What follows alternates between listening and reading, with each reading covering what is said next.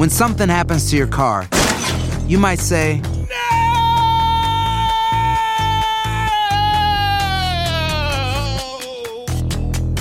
My car. but what you really need to say is something that can actually help. Like a good neighbor, State Farm is there. And just like that, State Farm is there to help you file your claim right on the State Farm mobile app. So just remember, like a good neighbor, State Farm is there. State Farm, Bloomington, Illinois. No hay nada como un teléfono nuevo, y si quieres uno ahora, aprovecha la oferta de Boost para estar conectado con los tuyos. Cámbiate a Boost Mobile y llévate un Samsung Galaxy A15 5G gratis. Boost tiene las redes 5G más grandes del país, con máxima señal, para que sigas tus sueños sin miedo al éxito. No esperes, visita ya tu tienda Boost Mobile local y llévate tu Galaxy A15 5G gratis. Solo en un Boost Mobile cerca de ti. Oferta por tiempo limitado, solo clientes nuevos. Requiere suscripción al servicio, un dispositivo por línea, impuestos adicionales. Aplican otras restricciones. Visita una tienda para detalles.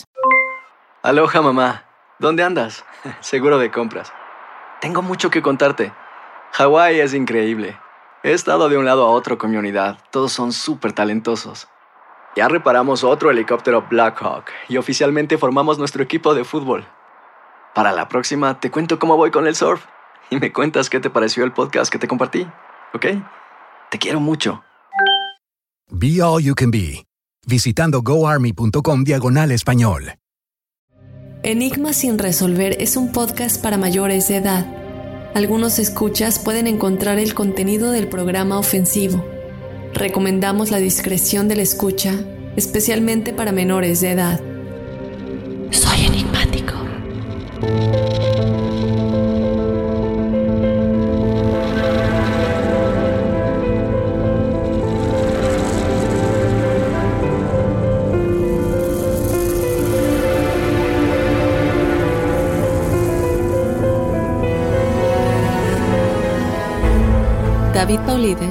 Un ex policía y autor, cree que algo extraño está sucediendo en los parques nacionales de América del Norte y sus alrededores. Después de identificar miles de muertes y desapariciones desconcertantes en los parques nacionales, ahora no solo él se pregunta si hay algo en los bosques que esté acechando y cazando seres humanos. Acompáñame a analizar a detalle todo lo relacionado con el misterioso caso de las desapariciones de los parques nacionales. Yo te doy la bienvenida, Enigmático. Mi nombre es Dafne Wegebe. Y como siempre, no puedo continuar sin antes recordarte que nos puedes seguir en las redes sociales en donde nos encuentras como Enigmas sin resolver.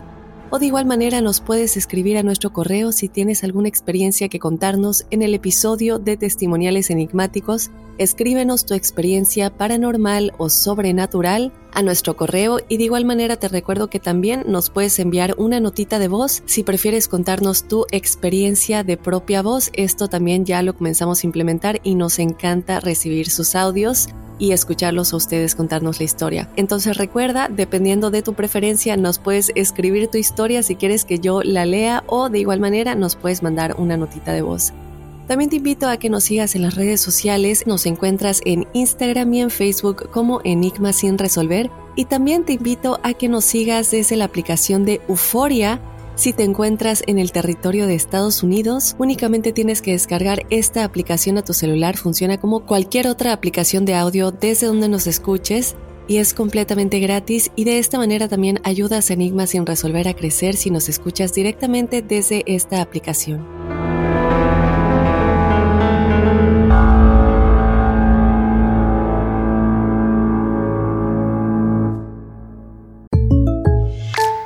When something happens to your car, you might say,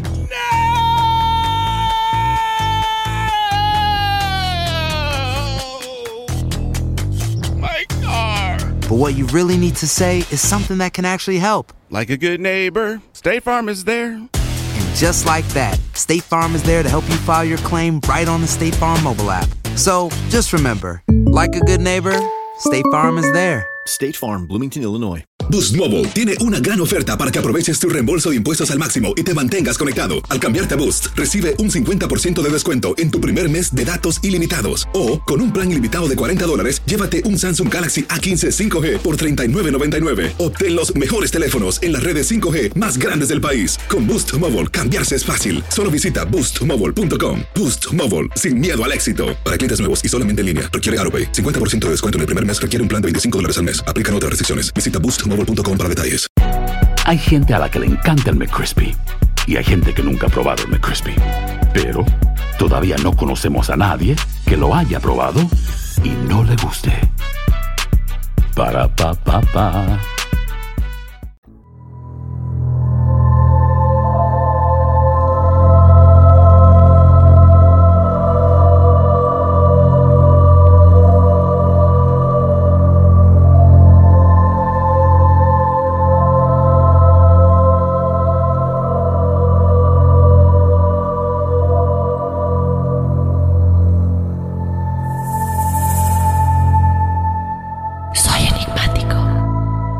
Y muy bien, enigmáticos, vamos a comenzar con el episodio de esta semana. Mucho hemos hablado de los parques nacionales en este podcast y de las muchas desapariciones que se han dado, pero no a detalle. Y tampoco hemos abordado mucho las posibilidades, las teorías, qué es realmente lo que está causando que tanta gente desaparezca y que básicamente se los trague la tierra. Vamos a hablar un poco de la persona que se dedicó y que se ha dedicado a investigar a fondo todas estas desapariciones, los casos que él ha excluido porque, bueno, se van más a cosas más lógicas, por decirlo de alguna manera, y también vamos a examinar algunos de los casos más misteriosos de todas estas desapariciones, porque realmente es que lo sabemos muy bien, los parques nacionales de América del Norte son algunos de los lugares más inquietantes, pero también los más hermosos de todo el mundo. Por ejemplo, vemos a Yellowstone aquí en los Estados Unidos, hasta Yoho y Jasper en Canadá, y realmente es que todos ofrecen algo impresionante y único, ya sea cadenas montañosas cubiertas de nieve, lagos serenos, praderas interminables que se extienden hasta donde alcanza la vista o bosques que aparentemente nunca terminan.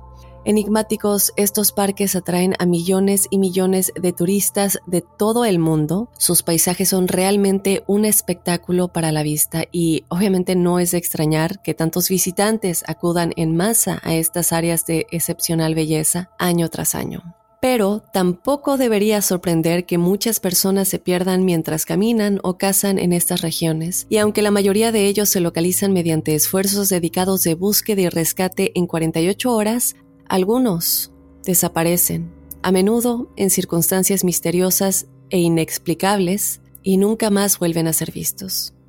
Yo quiero que ustedes me cuenten si alguna vez han estado en alguno de estos lugares que son magníficos e inolvidables, yo en lo personal no he podido acudir a ninguno de estos parques y yo creo que ya sabemos y ya nos vamos dando una idea de que por más magníficos e inolvidables que puedan ser estos lugares, la realidad es que entre todo este esplendor parece haber una verdad oscura y siniestra que las autoridades parecen reacias a abordar o simplemente sí saben la verdad y simplemente no nos lo quieren decir porque cuántas personas dejarían de acudir a estos lugares si supiéramos lo que realmente está causando todas estas desapariciones. A menudo todo esto descrito en los Estados Unidos como un desastre masivo silencioso la gente ha estado desapareciendo de los parques nacionales en sus miles durante los últimos siglos. No se conoce el número exacto, porque sorprendentemente el Servicio de Parques Nacionales de Estados Unidos ha comenzado recientemente a compilar una base de datos sobre estas personas desaparecidas. Este fue un hecho con el que David Paulides, la persona que les comentaba al principio, decidió comenzar a investigar.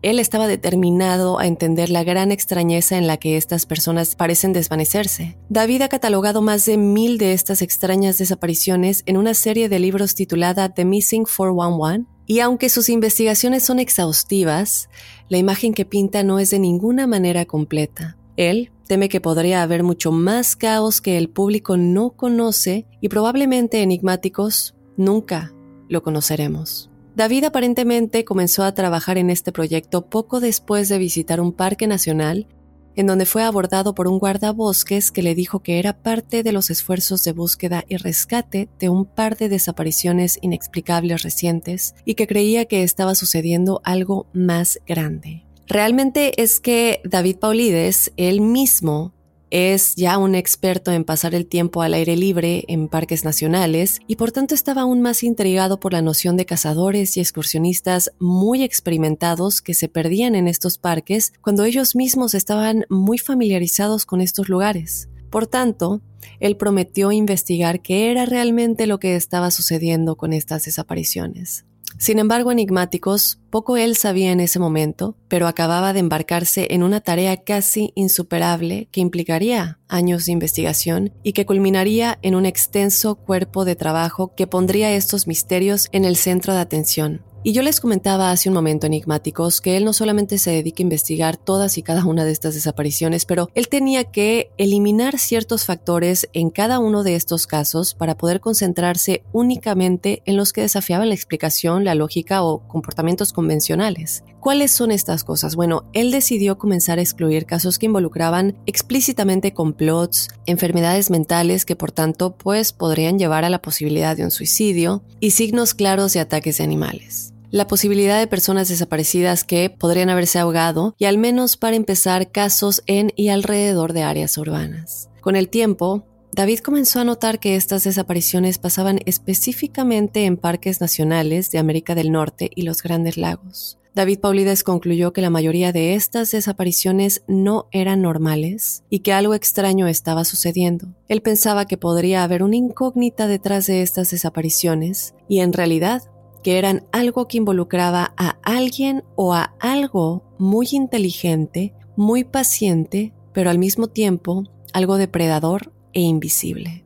Ahora quisiera, como les había dicho, platicarles de algunas de las desapariciones más extrañas de los parques nacionales de Estados Unidos y Canadá que David investigó. Y hay que tener en cuenta, enigmáticos, al considerar estos casos, que las explicaciones convencionales se han descartado por completo o son extremadamente improbables. Y quiero comentar esto porque yo sé que nuestra mente lógica va a tratar de entender qué es lo que sucedió en cada uno de estos casos, sobre todo para los escépticos que nos estén escuchando allá afuera. Entonces, vamos a tomar esto en cuenta. David ha investigado muchísimo estos casos pero desde luego siempre nos quedamos tratando de entender y yo quiero escuchar qué es lo que ustedes piensan podría haber sucedido.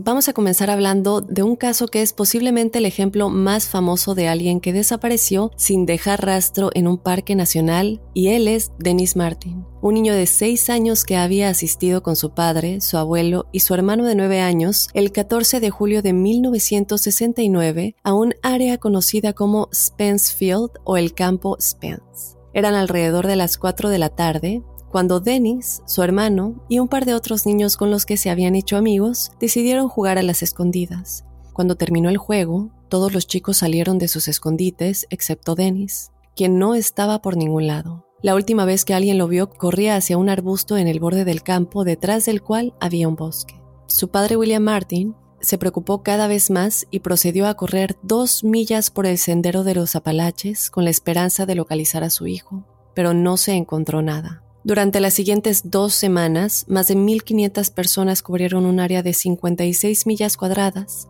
y con la ayuda de helicópteros y perros rastreadores buscaron en vano al pequeño desaparecido, el cual nunca volvieron a ver. Incluso un equipo de las Fuerzas Armadas se unió al esfuerzo de búsqueda, aunque hay algo muy extraño aquí, ya que ellos trabajaron solos y se negaban a interactuar con nadie que no fuera de su grupo. Y bueno, no es la primera vez que escuchamos de los militares y este tipo de cosas, entonces la pregunta para muchos es, ¿por qué?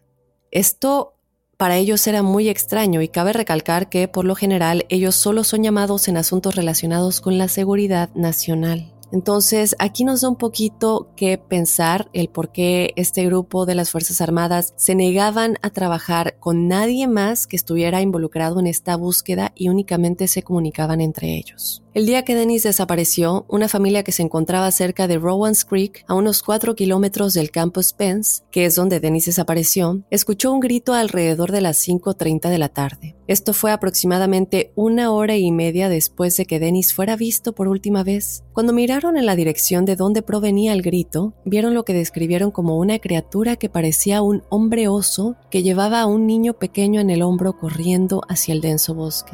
El FBI desestimó esto diciendo que la hora en la que Dennis fue visto por última vez y la hora en la que esta familia vio esto era un plazo de tiempo muy corto y que nadie podría haber caminado esta distancia sobre un terreno como este en tan poco tiempo. Sin embargo, el guardaespaldas involucrado en la búsqueda con el nombre de Dwight MacArthur demostró que esta afirmación era falsa cuando hizo el mismo viaje en poco más de una hora.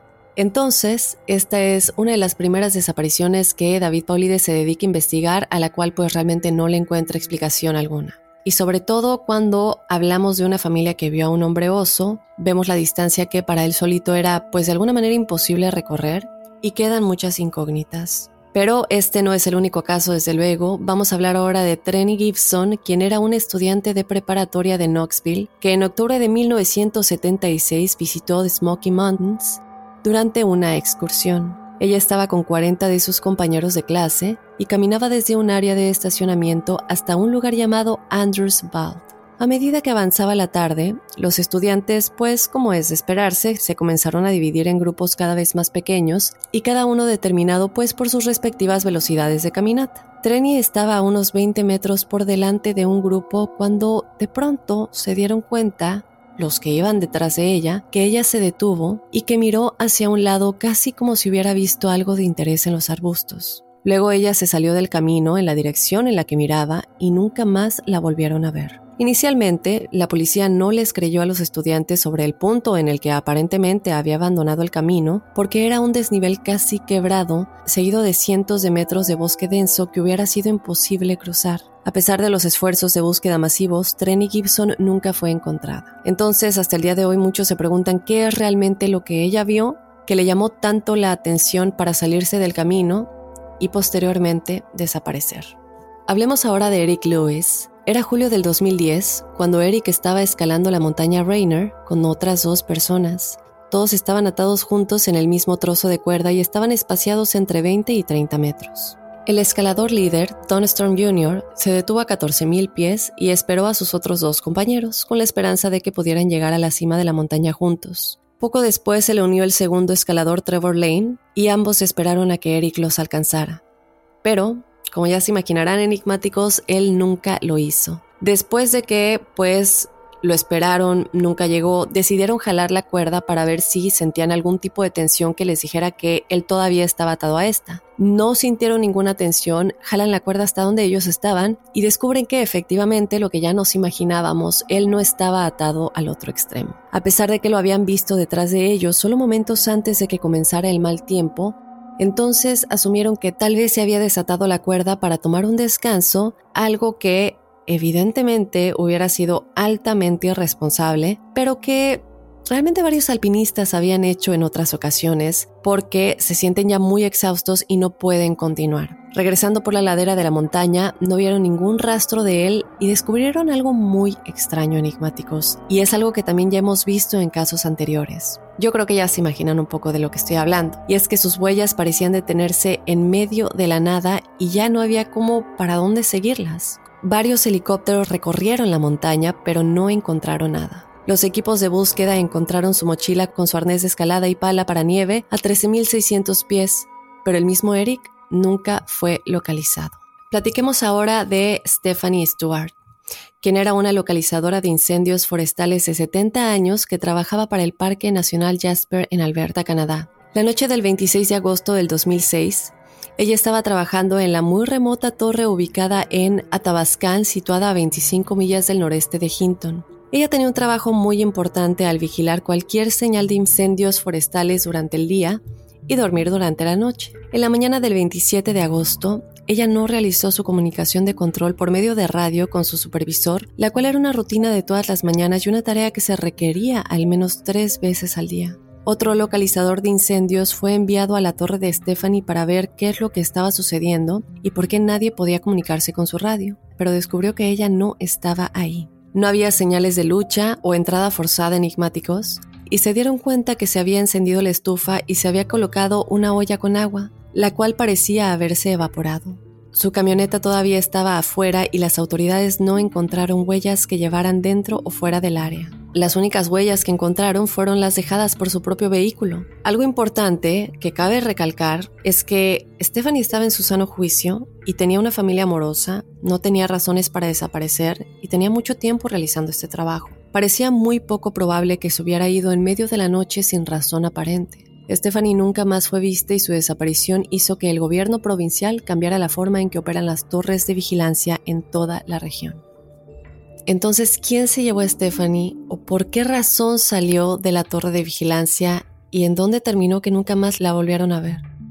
Platiquemos de Charles McCuller, quien era un fotógrafo aficionado de Virginia de 19 años. Él, en diciembre de 1974, se dirigió a la costa oeste en unas largas vacaciones, fotografiando paisajes en el camino. En enero del año siguiente, él decidió quedarse con un amigo en Oregon. Él planeó una pequeña excursión a Crater Lake para tomar fotografías de los hermosos paisajes invernales ahí y luego regresar a la casa de su amigo dos días después. Sin embargo, como ya se imaginarán, nunca regresó.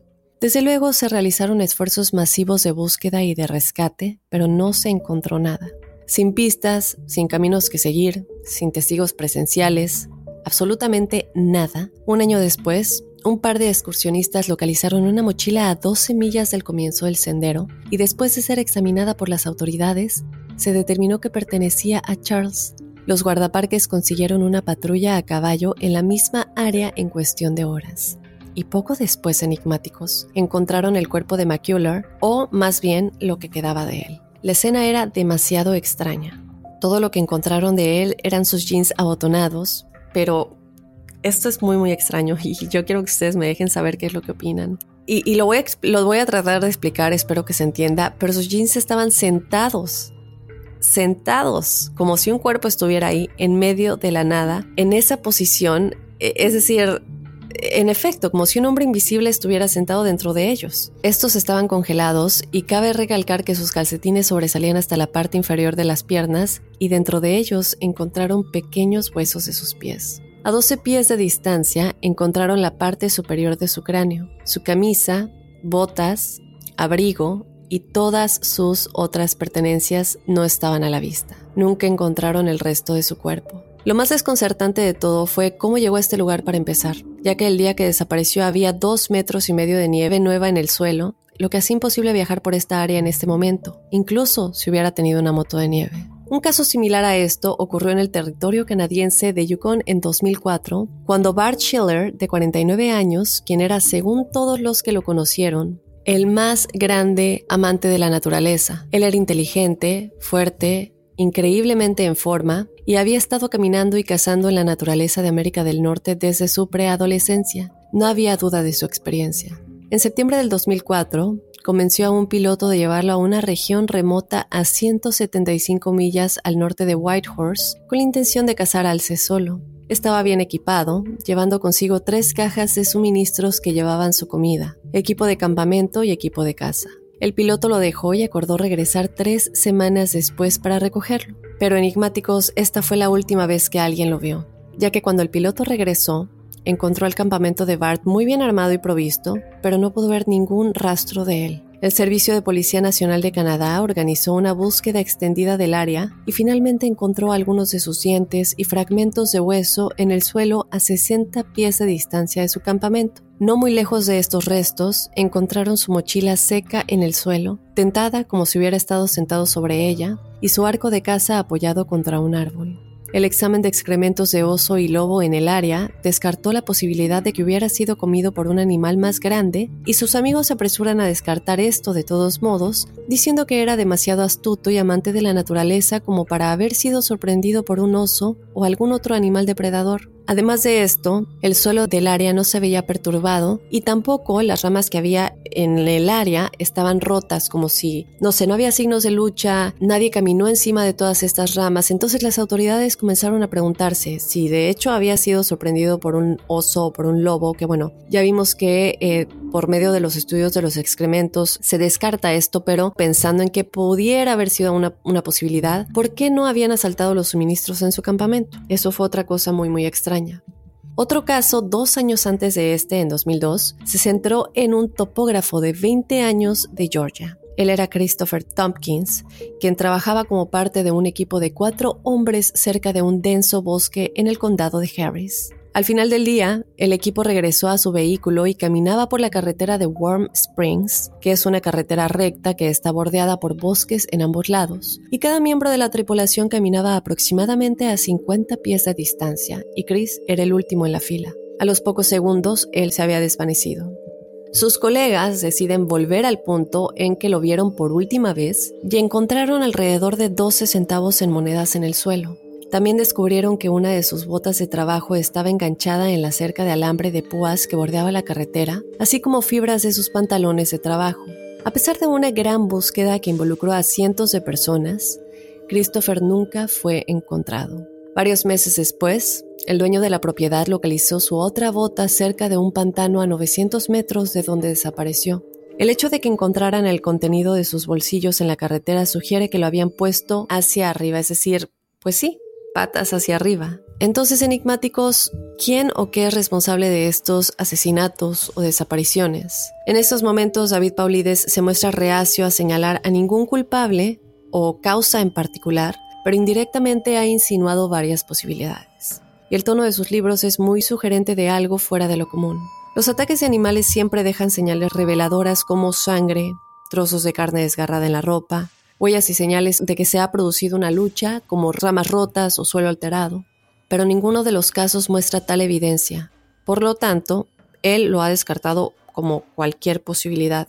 Él también cree que lo mismo puede decirse de los asesinos en serie, ya que él cree que es muy poco probable que no dejen ningún rastro de haber estado ahí. Para él, también por otro lado, perderse y desorientarse es plausible, pero muchas personas que desaparecen están muy familiarizadas con las áreas, con su entorno, son expertos y han caminado o cazado en esos lugares innumerables veces e incluso si se pierden. Entonces, la pregunta que él nos hace es por qué los grupos de búsqueda, perros rastreadores y helicópteros con infrarrojos todavía no han logrado encontrarlos. Él dice que en todos estos casos los individuos estaban en su sano juicio por lo que sabían sus amigos o colegas, así que esto hace que los suicidios sean poco probables, aunque desde luego no imposibles. Desaparecer intencionalmente, comenzar una nueva vida por otro lado, podría ser también una posibilidad. Pero hacerlo sería para él, y, como él lo plantea en su libro, e, es un gran trabajo que llevaría muchísimos meses de planificación, costaría una gran cantidad de dinero, algo que sería difícil de ocultar a amigos y a seres queridos. Pero lo que sí él dice es que en cualquiera de estos casos, esto no explica el por qué los equipos de búsqueda y rescate no pueden localizar ningún o más rastros de ellos. Por otro lado, él también plantea la posibilidad de los fabricantes de drogas que operan en regiones remotas no muy desconocidas, y esto lo hemos visto en series de televisión como Narcos, por ejemplo, que en la que vemos como Pablo Escobar usa las selvas colombianas para ocultar sus, eh, operaciones de producción. Pero tenemos que tomar en cuenta, enigmáticos, que los parques nacionales de América del Norte parecen realmente un lugar poco probable para tales prácticas. Si nos ponemos a pensar, realmente es que, dada la cantidad de visitantes anuales, los traficantes de drogas sabrían que matar a alguien solo atraería más atención no deseada a la región en forma de grupos de búsqueda y rescate de servicios de parques nacionales y oficiales de policía. Y realmente es que ellos se dedican sí a este negocio muy muy sucio, pero no sé, no creo que utilicen estos lugares para llevar a cabo asesinatos, nada más cuando su interés realmente está en el dinero de la fabricación y tráfico de drogas. Ahora, por otro lado, nos tenemos que poner a pensar en, enfermedades, por ejemplo, no sé, personas que, que, de pronto estén en una situación de sucumbir a alguna enfermedad subyacente o lesión sufrida durante sus senderismos, sus caminatas y, es probablemente la causa más probable de estas desapariciones y algunos incluso señalan que muchas de estas personas tenían algún tipo de discapacidad o afección o que se sentían mal antes de desaparecer. Sin embargo, es muy extraño cómo todos los intentos de búsqueda y rescate, de nueva cuenta, de ser este el caso, aún no localizan sus cuerpos. Uno pensaría que una persona que se siente enferma pues realmente no se alejaría demasiado, ¿no? De, los senderos establecidos, si es que tal vez en lo absoluto yo creo que cualquiera de nosotros se puede poner a pensar esto. Yo en lo personal sí he ido de pronto eh, en estas caminatas, eh, he tratado de hacer el hiking, aunque no soy una persona que sea fanática de todo esto, sí lo he hecho y sí hay veces en las que me he sentido un poco mal, exhausta, enferma y decido no alejarme precisamente por eso. Entonces parece un poco de sentido común el que ellos mismos no se alejaran demasiado de los senderos establecidos y Dependiendo desde luego de la naturaleza de la lesión, las víctimas eh, de accidente tampoco serían demasiado difíciles de localizar, especialmente con la ayuda de perros rastreadores y helicópteros de búsqueda equipados con infrarrojos, sobre todo si hay sangre involucrada, en la cual, bueno, ninguno de estos casos tiene sangre involucrada, la cual es muy, muy extraño. Entonces, cuando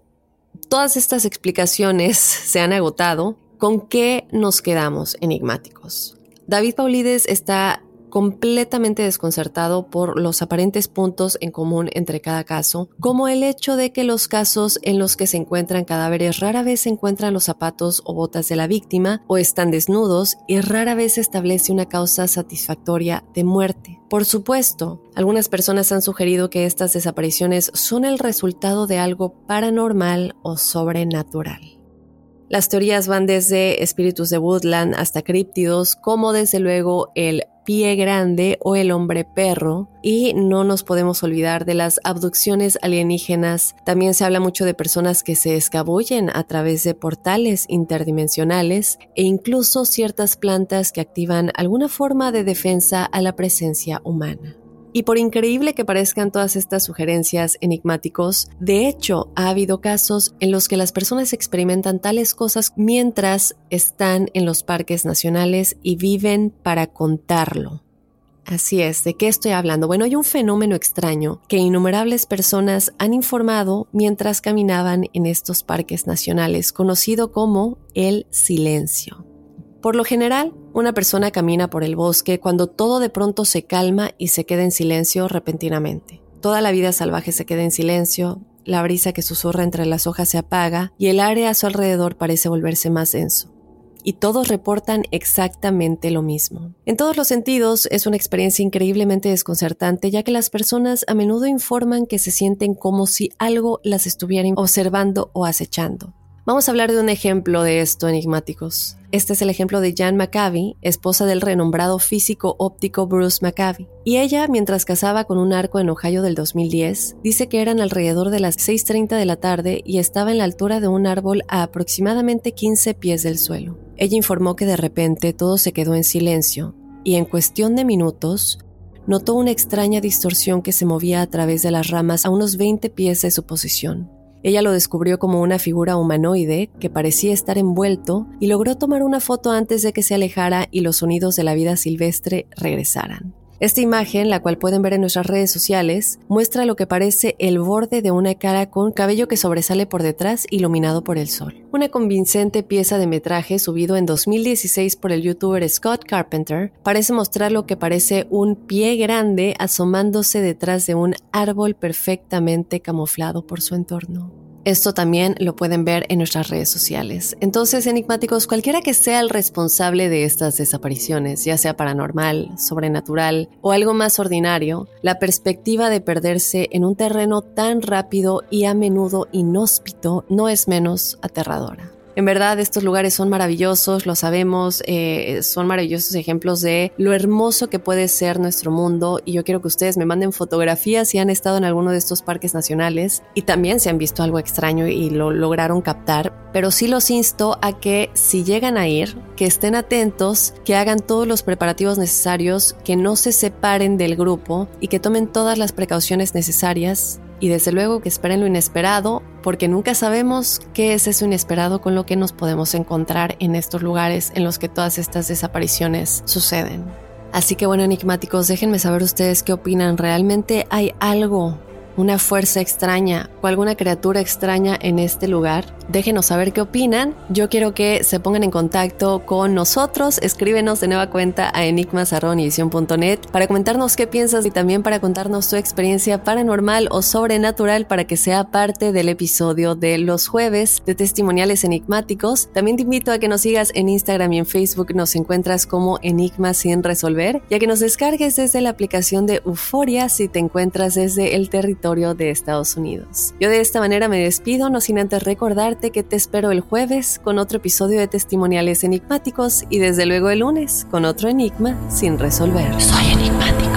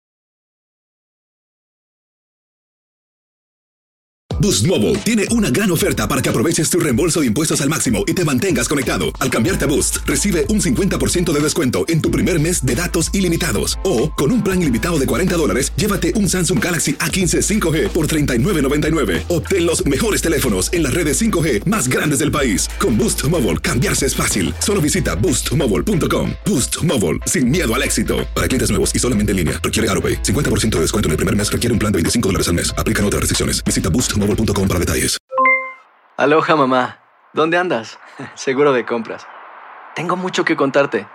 Hawái es increíble. He estado de un lado a otro con mi unidad. Todos son súper talentosos. Ya reparamos otro helicóptero Blackhawk y oficialmente formamos nuestro equipo de fútbol. Para la próxima te cuento cómo voy con el surf y me cuentas qué te pareció el podcast que te compartí, ¿ok? Te quiero mucho. Be All You Can Be, visitando goarmy.com diagonal español. Si no sabes que el Spicy McCrispy tiene Spicy Pepper Sauce en el pan de arriba y en el pan de abajo, ¿qué sabes tú de la vida? Para, pa, pa, pa.